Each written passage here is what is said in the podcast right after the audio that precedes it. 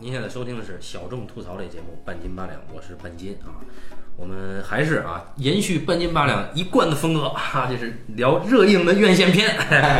哎，那么还是请到了一吨先生啊，大家好，嗯，来跟我们聊一聊最近这个好像是零差评的啊，哎，一部超级巨制，嗯，头号玩家，啊，中国人民的老朋友啊，这个史蒂文史皮堡老师哎啊，破了他本人在在中国的票房记录啊，哦好像现在已经破十亿了吧，对吧？啊，好，而且评分应该是九分是吧？好像现在八点九还是九分来着，反正哎很高嘛，哦，八点九，八点是九，吧？嗯嗯。啊，现在票房是对，已经十亿九千多万了。关于这个片子呢，我们是这样，先跟大家打个招呼，我们呢不聊这个片子里的梗儿，嗯，所以，呃，你可能误点进了半斤八两，你不太知道半斤八两以前的风格，所以如果你是奔着听这个片子里藏了多少彩蛋或者梗儿来的人，你现在可以离开啊。然后我们也不说这个片子哪儿会让我们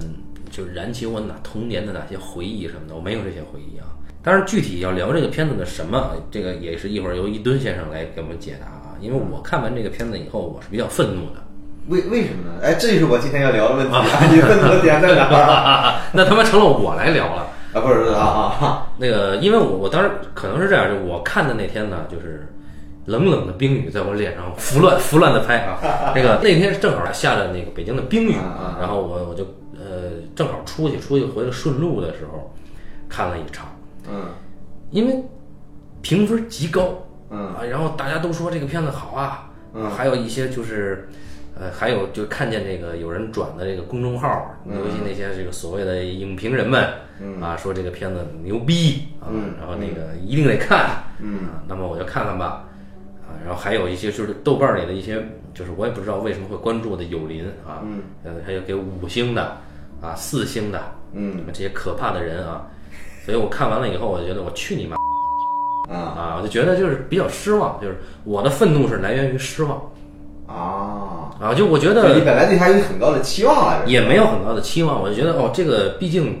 呃，我应该能够看到一个比较过瘾的电影。啊，啊就这个特效大片嘛。嗯同时呢，我觉得啊，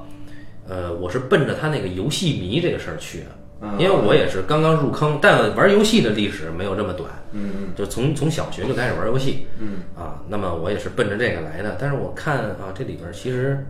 我的概括我之前也提过，就像这个史皮堡啊，嗯拎了一桶骨头，嗯然后他随便往天上一撒，嗯，然后地上的狗就在那滋儿哇乱叫，就很开心的抢这些骨头。嗯就说这块骨头我吃过啊，那块骨头的味道我很熟悉嗯啊，因为有这个，所以我们吃到了骨头。那么我们应该给他一个很好的分数，就是说他把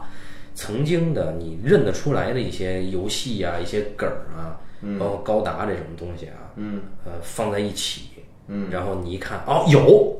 我知道，嗯，然后我就啊尖叫，对吧？ 然后尤其是在那个现场，就是啊，一看高达那个那哥们儿一说话，就是一上来一鞠躬， 对吧？这这种这种打招呼的方式，那他们就爆发出那种爱心泛滥的花痴声音，就啊，就这种，你知道吧嗯啊？然后一看到什么高达模式，啊嗯或者是什么，他们就在那啊什么的，就这种，就是感觉哦，我我终于能够找到一个属于我的童年世界，而我嗯周围的人，我跟他们交流不上，但是我跟这个电影里我能找到共鸣嗯啊，而且电影里演的那个东西跟我有共鸣，从而使我跟现在的社会是这个真实的三次元社会嗯能够有那么片刻的脱离开。嗯那在这个观众接受心理学角度，嗯啊，就全且这么说哈，嗯，那么我觉得啊，它可能达到了它的效果，嗯嗯，但这正是我觉得我想要聊的，就是为什么会有这么多人买账？难道仅仅就是因为这里面有它能够识别的符号？难道仅仅是因为这个吗？如果只是因为这个的话，嗯，我觉得这事儿挺可怕的。啊嗯。刚才你说这个符号这个问题，因为我刚刚才就是今天在来的路上，我坐地铁哈、嗯我看那个之前小新人给我发了一篇姜文跟钟嘉诚的对话，嗯就其其中里边儿这个钟华成在讲这个艺术的一个问题，就他他纯从解剖学的角度讲这个艺术的这个这个大脑里边儿人的激素啦，嗯，这东西啦，对对对这个艺术的感受的这个这么一个一个反应嘛。条件反射，对对对，他他其中讲了一个人大脑里边儿的结构杏仁体，嗯就杏仁体的结构，有时候就是说，你比如说曾经见过一个人哈、比如说我们从生下来，很多我们的经验，当然这个心理学叫潜意识，嗯，但是因为很我们见到了很多事儿，我们对这个事情的反应会在我们的杏仁体里边储存起来。后来当你长大之后，你遇到一个相同的情境的时候，那杏仁体会做出反应，嗯你会有相同的感受，嗯，那这个骨头我吃过，啊，对你，你你有时候莫名的这个喜欢或者厌恶了，这是这个杏仁体决定的。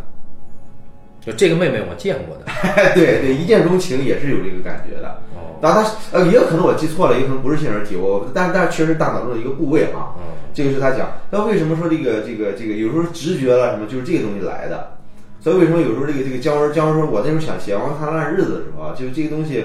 就我感觉我像在是在那个这个这个这个这个速记一样。哦，就是咔就写，我根本赶我说话速度根本上赶不上这个东西，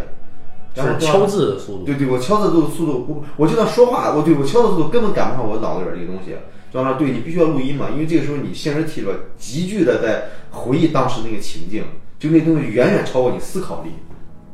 嗯所以说刚才为什么说就是说不是说，我觉得我相信观众不是说刻意的寻找那个符号，说说这个东西，而在于说我操，当你一看到蝙蝠侠，对条件反射啊，对你条件反射，就这个东西是你是你自身的一个激素的一个反应，你无法控制的。嗯，但但就是说啊、你仅仅因为它有，嗯，你就觉得它好这个好不是说我们一个理性思维的判断，啊，纯粹是一个感受嘛。对，为什么一见钟情这这些反应不是你自己能控制的一个东西？嗯那么我们看那个那个周华成，他那个反说到一个叫叫叫吗吗啡什么东西了，就像你吸毒一样，嗯你致幻了或者这个东西了，就就完全不是一个能理性能抗拒的东西。哦，啊、所以说他他当时讲，他说他说这个这个周代的时候啊，周代的时候曾经，呃，全国是禁酒的，但是呢，什么人可以喝酒呢？工匠可以喝酒。为什么工匠喝？因为工匠有时候你做一些东西，你你搞创作嘛，对吧？哦，有时候需要你你跟这个东西直接勾连的，所以说你工匠要要不喝酒，他他搞不出东西来了。刺激灵感，哎，对，对，所以我我觉得就就这个东西，你甚至因为我自己没呼过麻哈，我觉得如果说你自己呼了麻之后，你再去看这个这个这个电影，我觉得可能会更爽翻天啊，因为具具具有有有那那是麻让你爽，不是电影。那我不知道，我自己没呼过，我真没呼过，开玩笑，开玩笑啊，不会的啊，啊这这这句怎黄么怎赌毒么怎么可能嘛，对吧对？决黄赌毒啊，可能可能我觉得你本身对这东西没有这个感觉，不是我有啊，我也看见过，比如说这个《闪灵》，那里边不也有这梗吗？嗯啊我看见我就啊，我一笑，啊我说确实是《闪灵》，就跟那个《疯狂动物城》似的，那里边不有教父吗？啊对我一看啊，我一哈哈一笑，啊就完了吗？那你有什么可喜欢的吗？对吧？操，就就因为它里边有，然后你哈哈一笑不就得了吗？啊。对吧？但但实际上，美国观众啊，我相信美国，如果你从小浸淫在那个文，因为美国人他他他全是流行文化，如果你从小浸淫在那个在那个文化里边，我相信是很难很难抵触那个东西的。所以就是中国的那个西游题材的，就是哎，肯定火。呃，西游题材的，那那那不是西游题材得李小李小林童那肯定火。哦，然后你 真的如果说你咱们要出一个中国的这个脱口玩家里边，你突然出现哈，这六小龄童演的孙悟空，你最后让他来来打一个人，你会不会嗨啊？我靠，反正我自己我一听这点子，我觉得挺我挺嗨的，对吧？你你出现圣斗士星矢了，葫芦娃，这帮人一块儿要干什么坏蛋，对吧？这帮人全上了，你自己嗨不嗨啊？我我相信会嗨。啊，七龙珠那帮人，七龙珠的孙悟空跟西游记的孙悟空都来了，对吧？你你会不会嗨啊？对啊，如果如果只要不是他，因为首先这个《头号玩家》故事这是没有什么硬伤的，哎有但有有也有点智商不足的硬伤啊，啊比如说那个那个那个纹身哥哈、纹身哥他既然出去执行秘密任务，还还带带纹身是吧？ 然后他他 确实有这样的问题啊，这还好说了。这这这这这这都这都好说，这都这都是细这都是小问题。那我觉得它基本上不存在什么让你觉得很很侮辱你智商的问题，对吧？它整体剧情很流畅，对吧？然后又再再让你有这些嗨点，对吧？一会儿还要讲，我我挺想讲斯皮尔伯格里边这种青少年的这种这种嗨，斯皮尔伯格一贯的主题，行，对吧？嗯，呃，就就我觉得就这些东西都会让你觉得这片子还是挺不错的一片子。哎，我自己看这电影呢，我觉得我首因为因为之前大家都说很好，我对我对他一开始也抱有很高的期待。嗯，后来你跟我说不太好，但是后来老高也跟我说这片子不太不不太好，嗯有另外一个哥们儿也跟我说这片子不太好。因为你们的意见对于我来说都都很重要的，因为我比较相信你们的判断。嗯，然后呢，我就已经对这片的期待值已经降得很低了。哦，就昨天呢，因为我觉得咱聊吧，聊聊这片子吧。然后我一去看电影院，一看呢，发现哎也没有那么差，只是我自己看，我觉得还行。嗯，然后我觉得有点儿，我我自己甚至我都能觉得像看了一部九十年代好莱坞电影，为什么呢？就是因为九十年代的好莱坞电影会动不动会就是就会让你挺嗨的。啊，就是你还是嗨了我还来嗨了，对我我我我也没几个很嗨啊，有几个点让我嗨了一下。啊，那个，比如哪几个点呢？比如说他在游戏里边那帮小伙伴在现实中又集齐了，对吗？哦，在在现实中一遇到那帮小伙伴的时候，哦，我自己对这种点哈、就召集一帮人，对这种点我会有点嗨，嗯这个点确实让我嗨起来了。嗯然后呢，再一个怎么嗨？就再一个那个那个钢铁巨人，对吧？嗯钢铁巨人沉到岩浆里边，伸了一个大拇指，把我给吸逗乐了，对吧？因为《终结者二》是我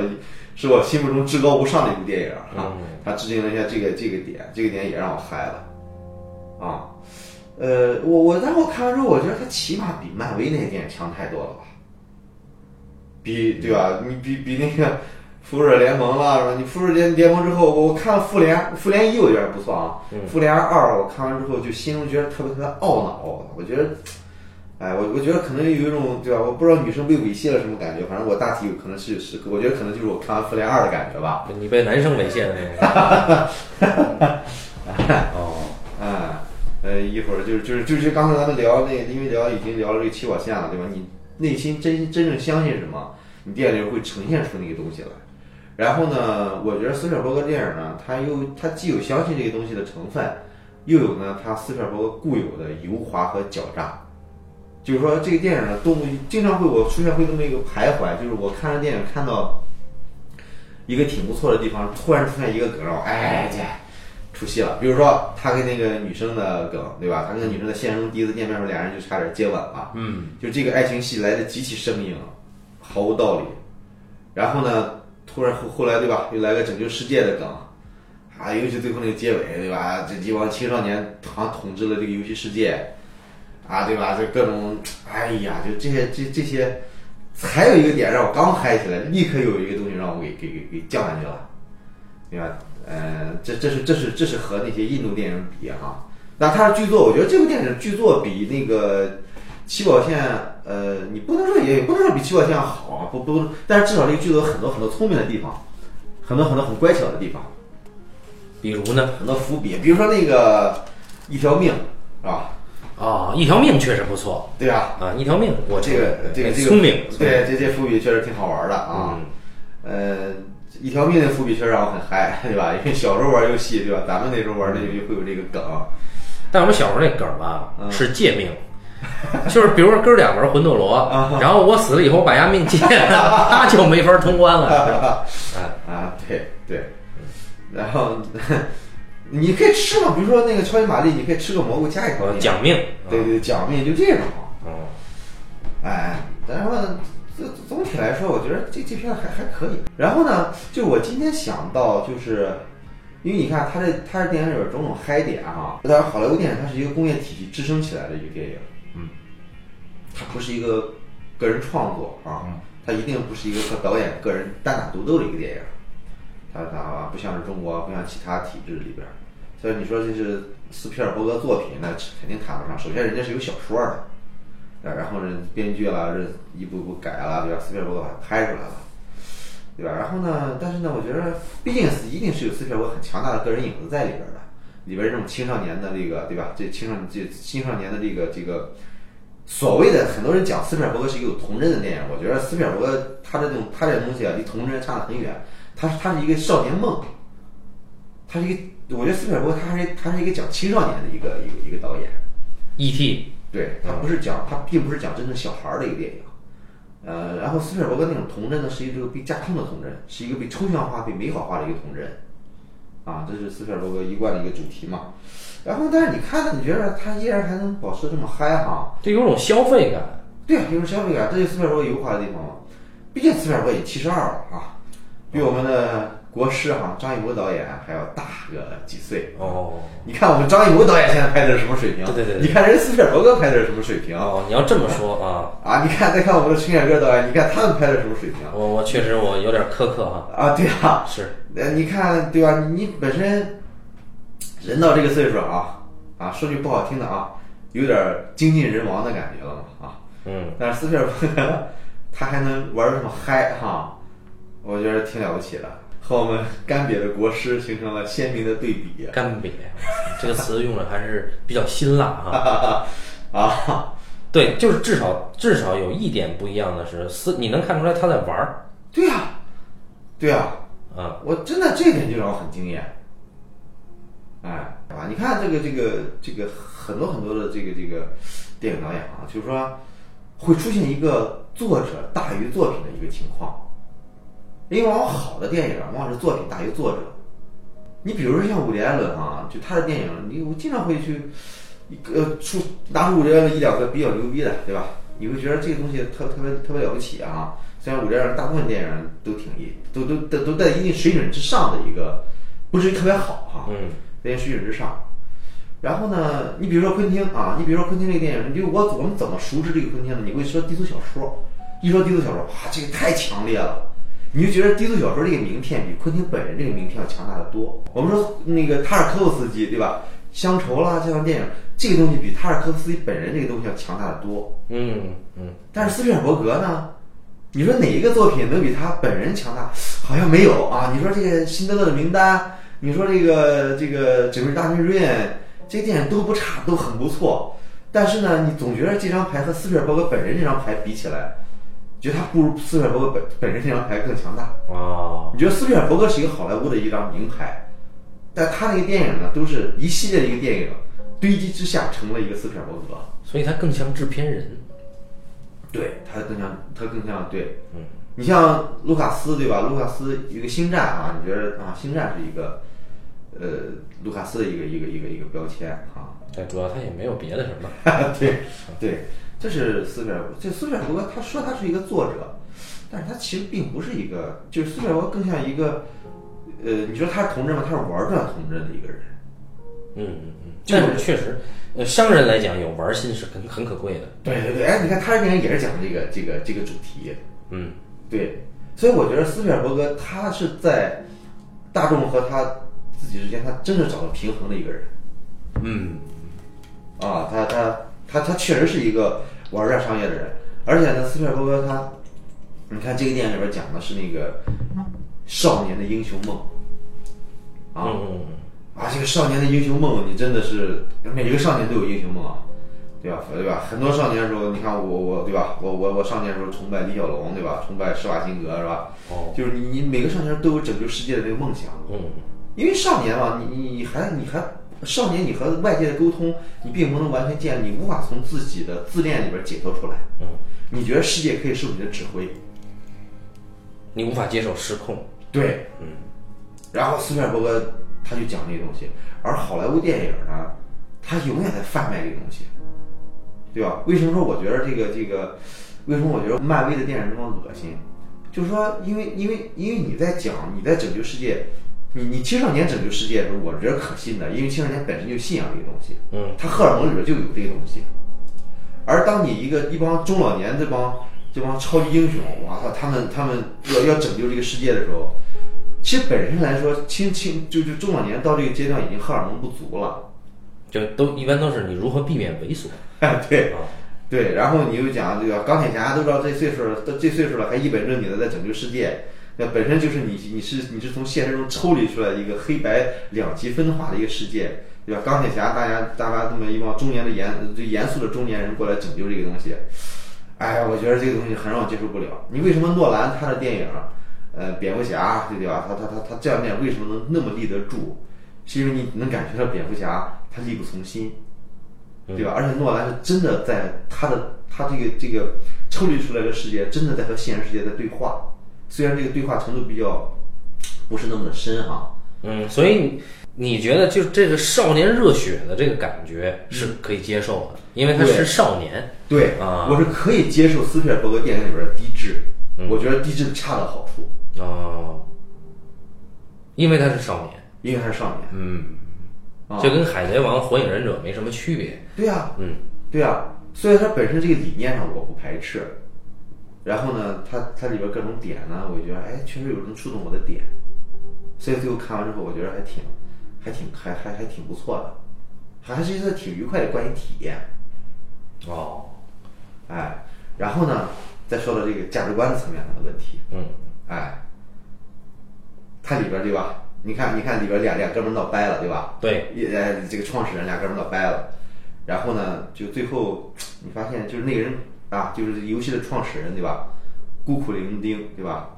最后最后最后最后就那么死去了啊！虽然拥有这个金钱帝国啊，嗯但无法克服自己的什么，然后最后呢，你要啊发现了友情，对吧？友情是什么呢？我们不管友情是什么啊，就是友情。哎，就是友情啊哎！对，我们发现纯真的友情啊，拯救了世界啊！这个呢，因为昨天嘛，因为我我正好就现实生活中有一点小小的受挫啊， 有一点小小的受挫啊，然后看那电影呢，我我突然这哎因为有一点因为现实中小小受挫，那那点突然间把我给触动了一下啊，真的把我给触动了一下。就像我当年的时候考电影学院驻地下室啊，高考的时候我我去电影院看了一把《当幸福来敲门》，看得我真的是哭得稀里哗啦。哦，因为你你你刚从那情景里边出来了，你真的是解脱不了这事儿，嗯，哎、因为对吧？因为真的我这个这个这个半斤哈，马上要当爸爸了，哎，恭喜啊！一想这事儿，我自己挺愧疚的， 操你大爷！家的这个这个，哎，对，所以说一想到我对半斤的愧疚是吧？ 又想到这个最后找到了友情，所以说我一定要让半斤来录这个节目是吧？我觉得这个节目啊，要可能要录不下去了。这个这个，但是哎，我我这这个就就是说这个，你像你像如果说。如果说我现在处于在另外一个情景里边儿，比如说我是一个青少年，我失恋了，我对这个世界万念俱焚的时候，我看这电影我绝对是要骂娘的，我他妈绝对恶心的，是吧？你他妈你这俩人这俩青少年卿卿我我，哟我我刚被 女朋友给甩了，对吧？我万念俱焚的时候，人在那种情景里边儿是绝对不相信商业电影这一套逻辑的。嗯，哎，我我自己有过这样的体验啊，我我我当年这个感情上情感受挫的时候啊，也也也也是很很青春年少的时候啊， 他就特别受不了春光乍泄这种片子。操你大爷！那那时候看他妈是啊，这个这个这个这个呃什么那个西那个蓝雨啊之类的。那时候《星战》啊这样的电影，我就哎呀，之前是我看《星战》看的热血沸腾，后来再看《星战》看的哎呀啊啊，再看对啊对，当时我我我追我媳妇儿的时候，心情忐忑的时候，去去资料馆看了一个刚才说那个《黑暗骑士》啊，当时我我当当时还还还情感还没着落呢，看《黑暗骑士》哪儿哪儿都觉得假。都觉得这帮英雄，哎，这什么玩意儿？你说的这个， 当时他情感没着落这事儿，我得负责任，我负主我负主要责任。去啊啊！对吧？这这个这个，对吧？你说商业电影，对吧？什么时候会起作用，对吧？无非就是我们对我们对现实中的成功有向往的时候，对吧？我们没有放弃这个这个这个这个这一套哈、还是就是你有控制世界的欲望。对嗯，对，这一套这个时候会会会对我们起作用。那你后来想了一看，对吧？这这样虽然虽然虽然挺，这这玩意儿有什么呀？但是呢，你不由自主的会给它控制。啊，但是就是你说到这个友情啊，这个嗯啊 friendship 啊， 说这个事儿吧，呃，我在这个片子里边儿，因为我一直是很关注这个，就是我觉得友情这个东西给我刺激非常大嘛，啊所以一般有友情的点我都会比较燃，嗯，但在这片子里边儿，我真的就是不是不是很感冒，这没我没看到什么友情，啊因为啊啊呃，你看这个就是刚聊那个起跑线，啊嗯呃，无名邻居跟那个男主人公建立的这个友情，嗯对吧？你说自己碰瓷儿，嗯。然后帮他做的是一个无谓的举动，嗯那我就会我真的很感动。然后包括这个，，嗯这你又对吧？他他就就是到最后他凑钱要请这个朋友的女儿去给他庆祝那个选入这个贫困家庭那个名额，嗯嗯我觉得这种友情是真的落实的，但是对我在《头号玩家》里边我没有看到友情，就是嗯呃，可能我没有我我这人不太玩这种线上游戏，就是嗯你几个线上的联机的伙伴儿，一个一个这个 teamwork，就嗯这这几个人队友一起去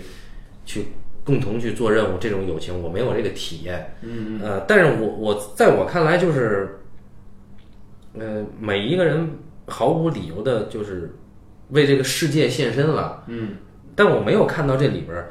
按理说他的友情应该落实是在他有一段回忆嘛。嗯，就是其中，尤其是第二个彩蛋是在找这个创始人的回忆，嗯就是尤其是受情感受挫的那个回忆。嗯那你这里边儿其实涉及到三角恋了啊，嗯这里面就很有意思了。但是他我没有看到，呃，我就是后来活着的那个创始人之一，嗯跟那个已经故去了真正的创始人，这两个人之间的友情到底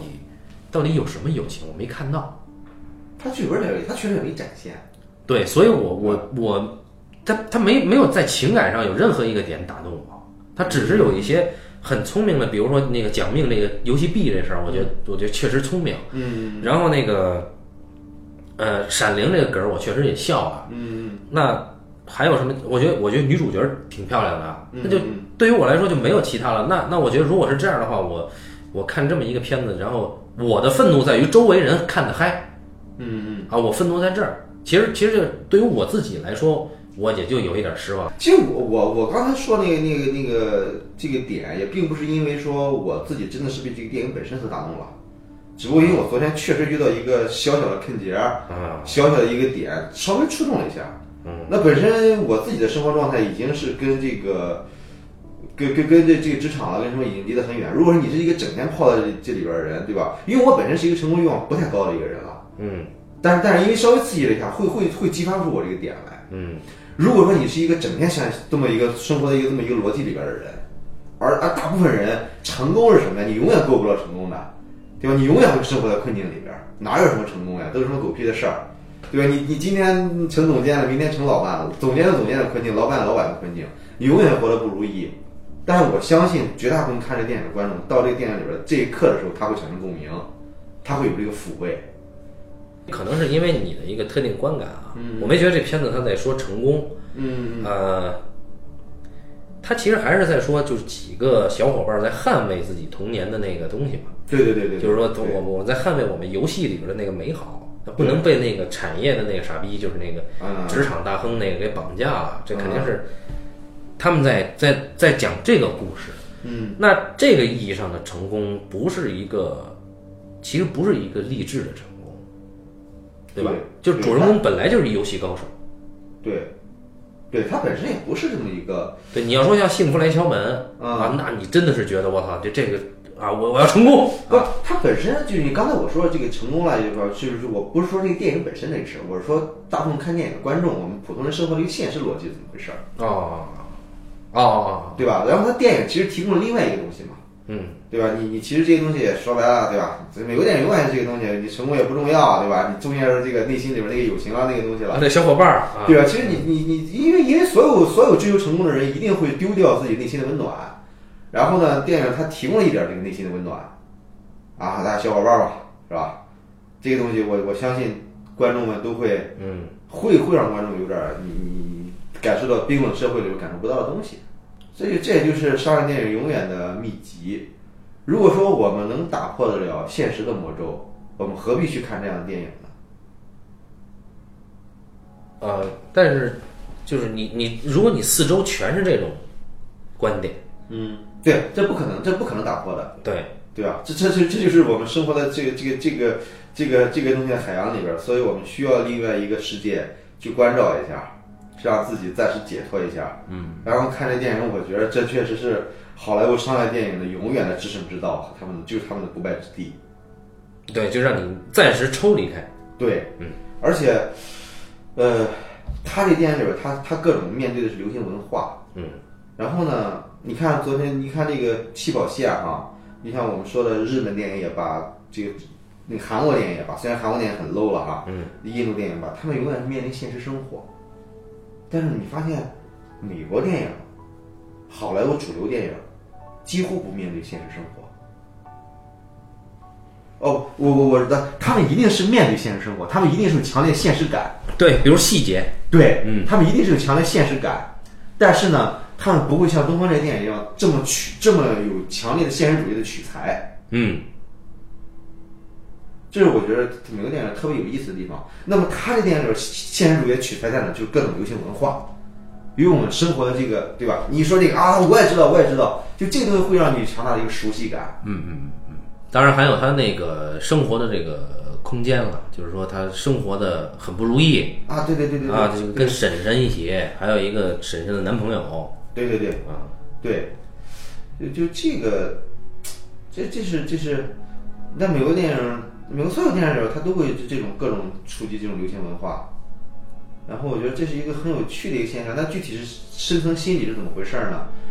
首先，我敢肯定的一点就是说，你面对流行文化，一定不如面对生活本身更高级。对。但是当你意识到这一点的时候，其实已经老了，对，哎，至少已经不是少年了。啊哎，对，嗯哎，对，你说这个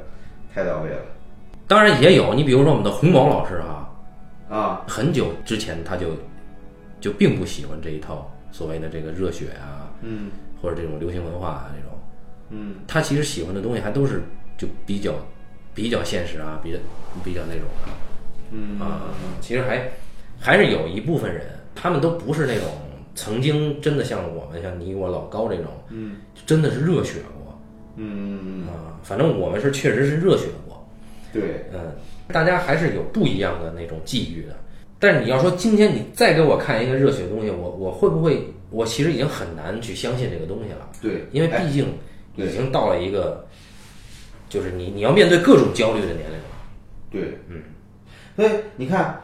刚才说的那个那个斯皮尔伯格，就他其实斯皮尔伯格并没有处理好这个虚拟和现实的对话问题，对吧？诺兰在《蝙蝠侠》这儿处理了一下，那个所以说《蝙蝠侠》《黑暗骑士》那那那么那么高的评价，确实是挺不错。那举的指具体指什么呢？就是说你你就就是诺兰他电影就是你真的是这个超级英雄的这套逻辑，嗯就是他他他推行的那个那个法治，嗯，从现实里边，他那那那真的这个法治，因因为你从现实里边真的有东西能行得通的嘛，和和小丑那样的 chaos 人性里边自身的这种混乱对话的话，你真的能行得通吗？嗯，他他你看诺兰其实很有诺兰相对来说已经算比较有现实感的一个导演了，英国人啊，对英国人还是不一样。对，所以我觉得斯皮尔伯格，你看流行文化，他确实各种拿来，就像你刚才说的扔骨头一样，嗯，就各种拿过来就用了，然后呢，也就仅此而已，就是让你嗨一下，然后最后又拯救世界了。然后它整体整个就是确实是一个从头到尾都是一个青少年看的东西，我觉得扔骨头这事儿吧，我能忍，嗯但是他，我觉得这个影片里扔的不好，啊啊，明白明白就他真不如《疯狂动物城》扔的好。啊明白，他确实，我觉得他扔的这些，扔的这些骨头，就是在骗你的这个情怀钱啊啊，所谓的情怀。对，我觉得他，如果你说你扔，第一，你不要扔这么多；嗯第二，你不要以这种方式去扔出来，你感觉是一种侮辱，你在喂狗的感觉啊，啊这个是我最愤怒的。啊当然，刚才开玩笑，看这就见别人开心我愤怒，这不是这意思。啊但是我之所以你们开心我愤怒，是因为你面对喂狗的这种行啊为这，种这种很廉价的一个方式哈，对啊，就是你啊，我有这个，所以你就应该那个，嗯。不这不太合适吧？我觉得。你你说起来这个玩流行文化，我觉得能能到大师级水准的还真是昆汀，嗯因为你看昆汀他他很多梗咱们也不懂啊，嗯，他电影里边儿其实他在这个昆汀电影里边儿流行文化梗特别特别多，嗯，如美国人的话他们都知道，你你随便随便你你比如说这个这个。第四小说里边儿一开场，两个黑人，那两个那个杀手去聊的时候，一开始聊聊汉堡是吧？聊汉堡的时候，嗯对吧？然后聊聊聊聊什么美剧啦，聊什么电影啦，他们聊的全是这种事儿。然后，但是他那个地方，昆汀高级的地方是在哪儿呢？昆汀电影里边儿，其实昆汀电影里边儿有一套很寻常的生活逻辑，他从来昆汀从来不是用剧作逻辑去结构这个电影的，不是说我拿这个地方必须要转折了，嗯必须要什么了。嗯，然后昆汀电影里边儿人物，昆汀电影里边儿永远是感觉像从类型片儿里边儿处理出来的人物，到但是又加上昆汀自己的絮絮叨絮叨，但是他们永远会遇到特别特别现实的问题，嗯嗯，特别特别现实的矛盾。就是嗯， 就低俗小说遇到那些事儿，对吧？半路上把黑人头打碎了，这玩意儿怎么怎么处理什么的，全是这种。呃，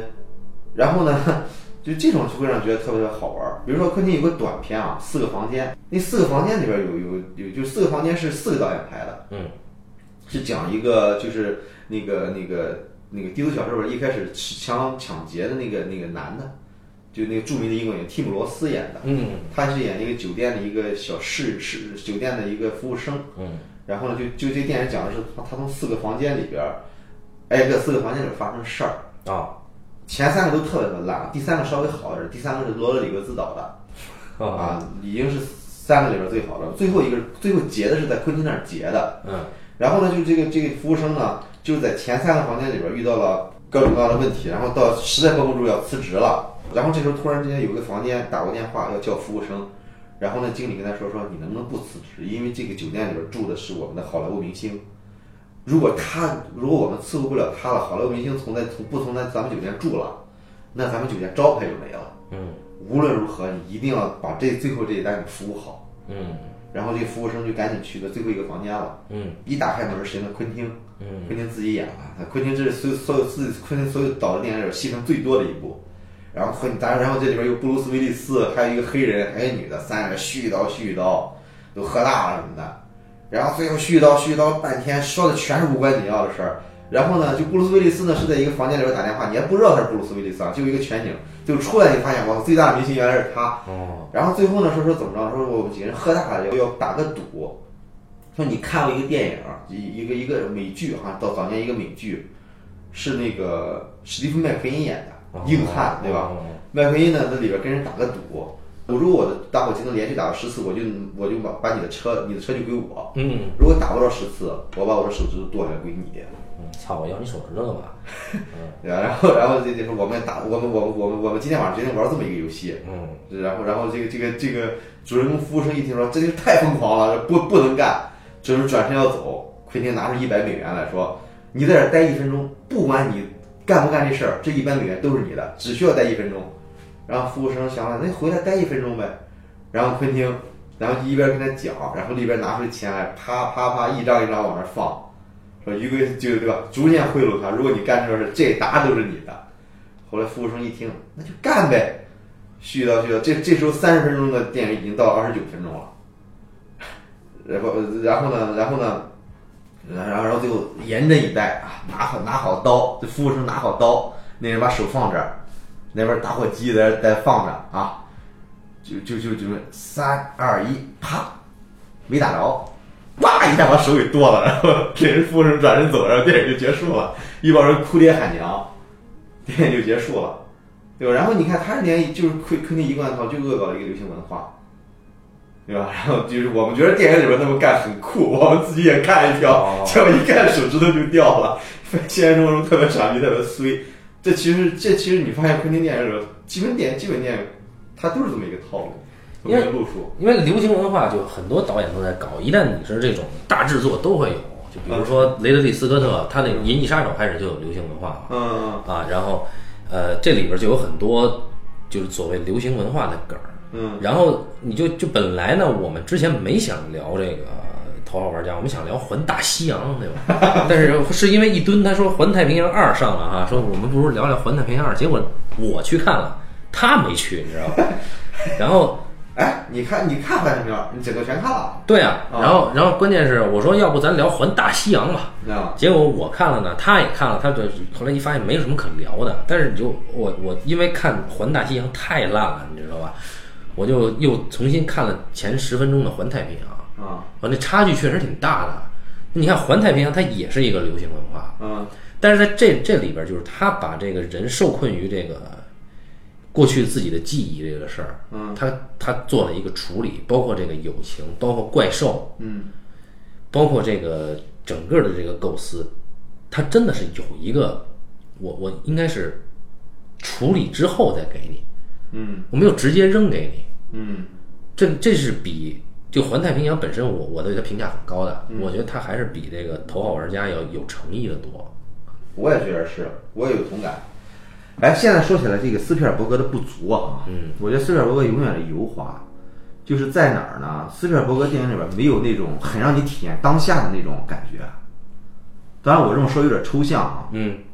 那么，比如说我们看这个《环太平洋。嗯，为什么《环太平洋二》虽然我没看这片子，但是我看那个什么好像有很多打斗啊，应该比《环太平洋一》是不是要多一些啊？呃，其实没有，其实也没有啊。对，没有比它多啊少了一点儿了，我觉得是啊我觉对得啊少了一点儿。呃，对啊，但但是看起来，但是《环太平洋一》给你提供了那种打斗的爽感，啊，是真爽，真爽前所未有。嗯，你看我，你为什么呢？因为你导演真的在体验，就在想，如果真的出现那么一个怪兽，那么一个钢铁巨人，嗯，我们应该怎么打，对吧？怎么你怎么狠？你看他那一拳，你看那个那个那个那个机甲的由移动速度永远很慢，嗯，对吧？他一一拳打出去，那胳膊肘上还要带火箭加速的，啪一拳打出去，怎么怎么什么？他他他，而且他就故意没用动作捕捉，因为动作捕捉的话，捕捉出来是人的动作比例，嗯，但人一旦放大到那种程度，人是不可能那那个机甲的运动速度频率一定不会像人一样运动。嗯，你看，我看那个那《环太平洋二》那个预告片里边儿，对吧？哇，那机甲居然翻跟头，那么大的机甲，那么高的机甲，你得多大的腿力，你得多大的运动力，你才你才能翻跟头？绝对不是说一一弹跳就能翻跟头，你必须要靠火箭加速器才能实现这个东西。对，你看环大西洋就是几个人腾空了，在那儿干怪兽，对啊，嗯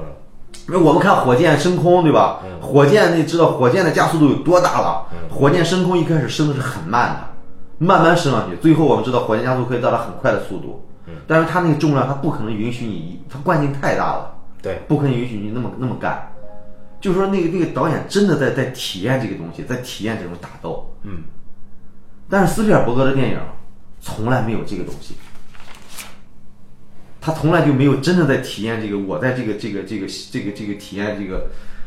这个情境里边的东西，真的没有给你从斯皮尔伯格真的这种体验感比比那个托罗也罢，比卡梅隆也差太远了。你看卡梅隆，我为什么这么推崇《终结者二》？就《终结者二》，你看他两个两个终结者啊在第一场打斗的时候，在商场里边打斗，两人互相推，砰一一一推，后边那个墙一一推，后边墙叭一下裂了，再推一下，叭又裂了一下，后边那个那个那个砖墙、水泥墙。嗯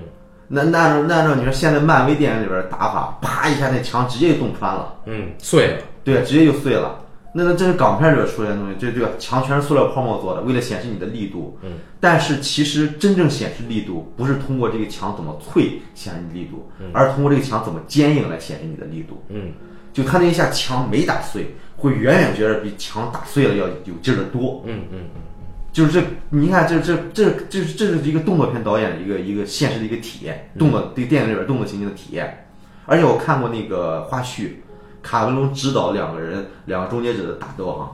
就两个终结者第一场戏的时候打斗，就是就是就是施瓦辛格过去拿着来福枪，然后提前站起来，抓住枪，两个人首先抓住后啪一顿，卡梅隆在在在给两个演员演演示，一定要来这么一下，哦，哎，这个不是动作指导给完成的，啊，这是导演给完成的。这导演一定要来要来这么一下，啊，为什么卡梅隆不是一个科班出身的一个导演，他有这么他这么厉害，就是因为你真的是在体验啊，体验这个打斗，而且最后的时候在那在那个钢铁厂里边儿，T 一千拿着那个大那个大铁轨去撞那个 T 八百，嗯嗡棒，有这么一个缓慢的加速。你看 T 现在很使劲的在推这个东西，尽管它很使劲，但这个东西推的很慢，嗯推的很慢，嘣一下撞上，嘣一下撞上。这个不像漫威里边儿这个浩克跟跟这个反浩克装甲打的时候，所有的东西都是打的那么那么轻松，嗯但是你觉得那个力度太强了。但是斯皮尔伯格就就就是他这个，哎， 这斯皮尔伯格电影里从来没有提供过这个东西。对，就是包括那个建立游戏规则也是，嗯我们会看到那个头号玩家他建立这个游戏规则就是，呃，他也没什么诚意，他就说两句嘛。啊，对啊，对啊，但是你看环大环环环太平洋，环太平洋那个环太平洋建立的游戏规则，他是说，嗯，但是他一上来先让你先打一场，啊，对啊，然后哥俩先先先先来一场，然后直接死一个，嗯，然后他把你这个告诉你这个什么叫这个机甲猎人，什么叫他妈双驾驶员，什么浮动连接、相容性这种东西，嗯什么神经结合这种，我操，他真的很有诚意。嗯，对，就是说啊，我这个创作真的是说我能看出德尔托罗他多迷这个东西。哎，对对对对，那就是你可能你只能发现啊，斯皮尔伯格他在玩儿，但是玩儿未必是沉迷，嗯，就只有沉迷的那个人才真的能够打动一样玩儿的人。对对对对对对对，你只如果你只是一个普通玩儿的人，那你像你比如说你像我跟老高，如果同样去去看一个玩儿游戏的人做的电影，或者我们两个去去做一个游戏题材的东西，我只是一个玩儿的人，嗯，我肯定做不出沉迷的人做的那个东西来。对对对对，哎，所以说起来，我觉得斯皮尔伯格其实有点像那个电影里边那个商人，对吧？他跟这主人公对话的时候，对话各种流行文化的时候，背后一一帮智囊团在给他出点子。嗯，对，对，所以你刚才说的，抛出这些撒骨头啊什么的，因为很廉价嘛，一定会收到效果的。观众还是喜欢一个简单的条件反射，就是对，为什么说之前聊第三度嫌疑人也是，就大家觉得那不好，首先觉得它不好，大多数人认为没有答案，嗯没有答案，就是你不给答案的话，大家无所适从。我操，我花了钱，你最后你不告诉我答案嗯啊，这就亏了嘛。嗯，对，这确实，呃，但但你会看到啊，第三度嫌疑人它不是一个商业片，嗯，可是呃，头号玩家它是一个商业片，商业片的话，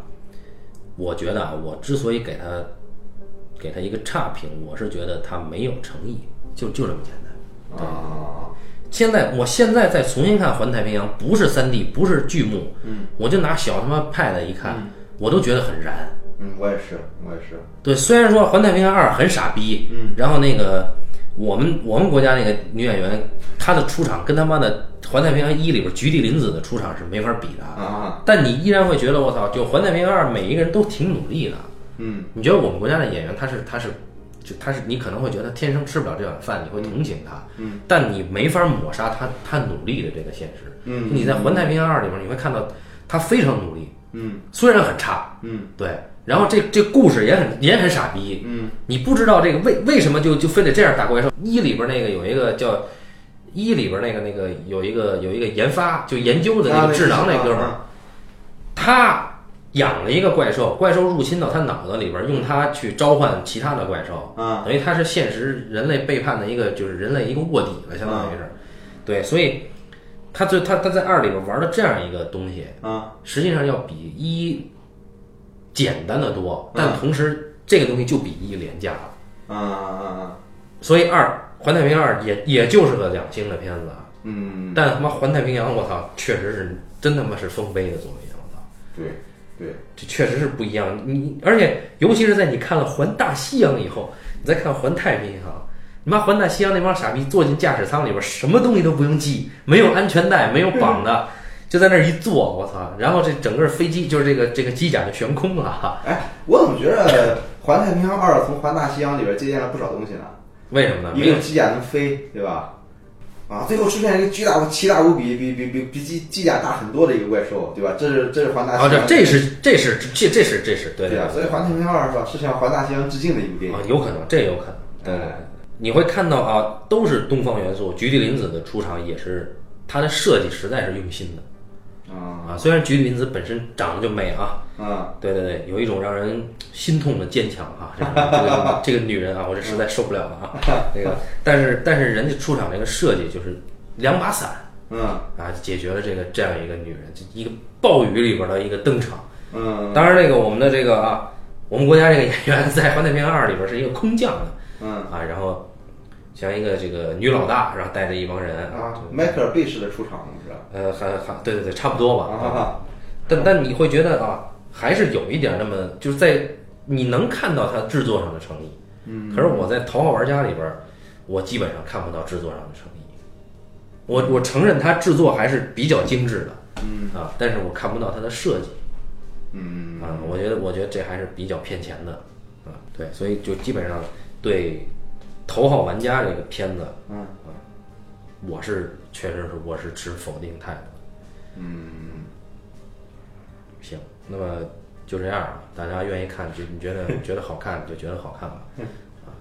那行啊，感谢大家收听这期的半斤八两啊，咱们下期再见。好，再见。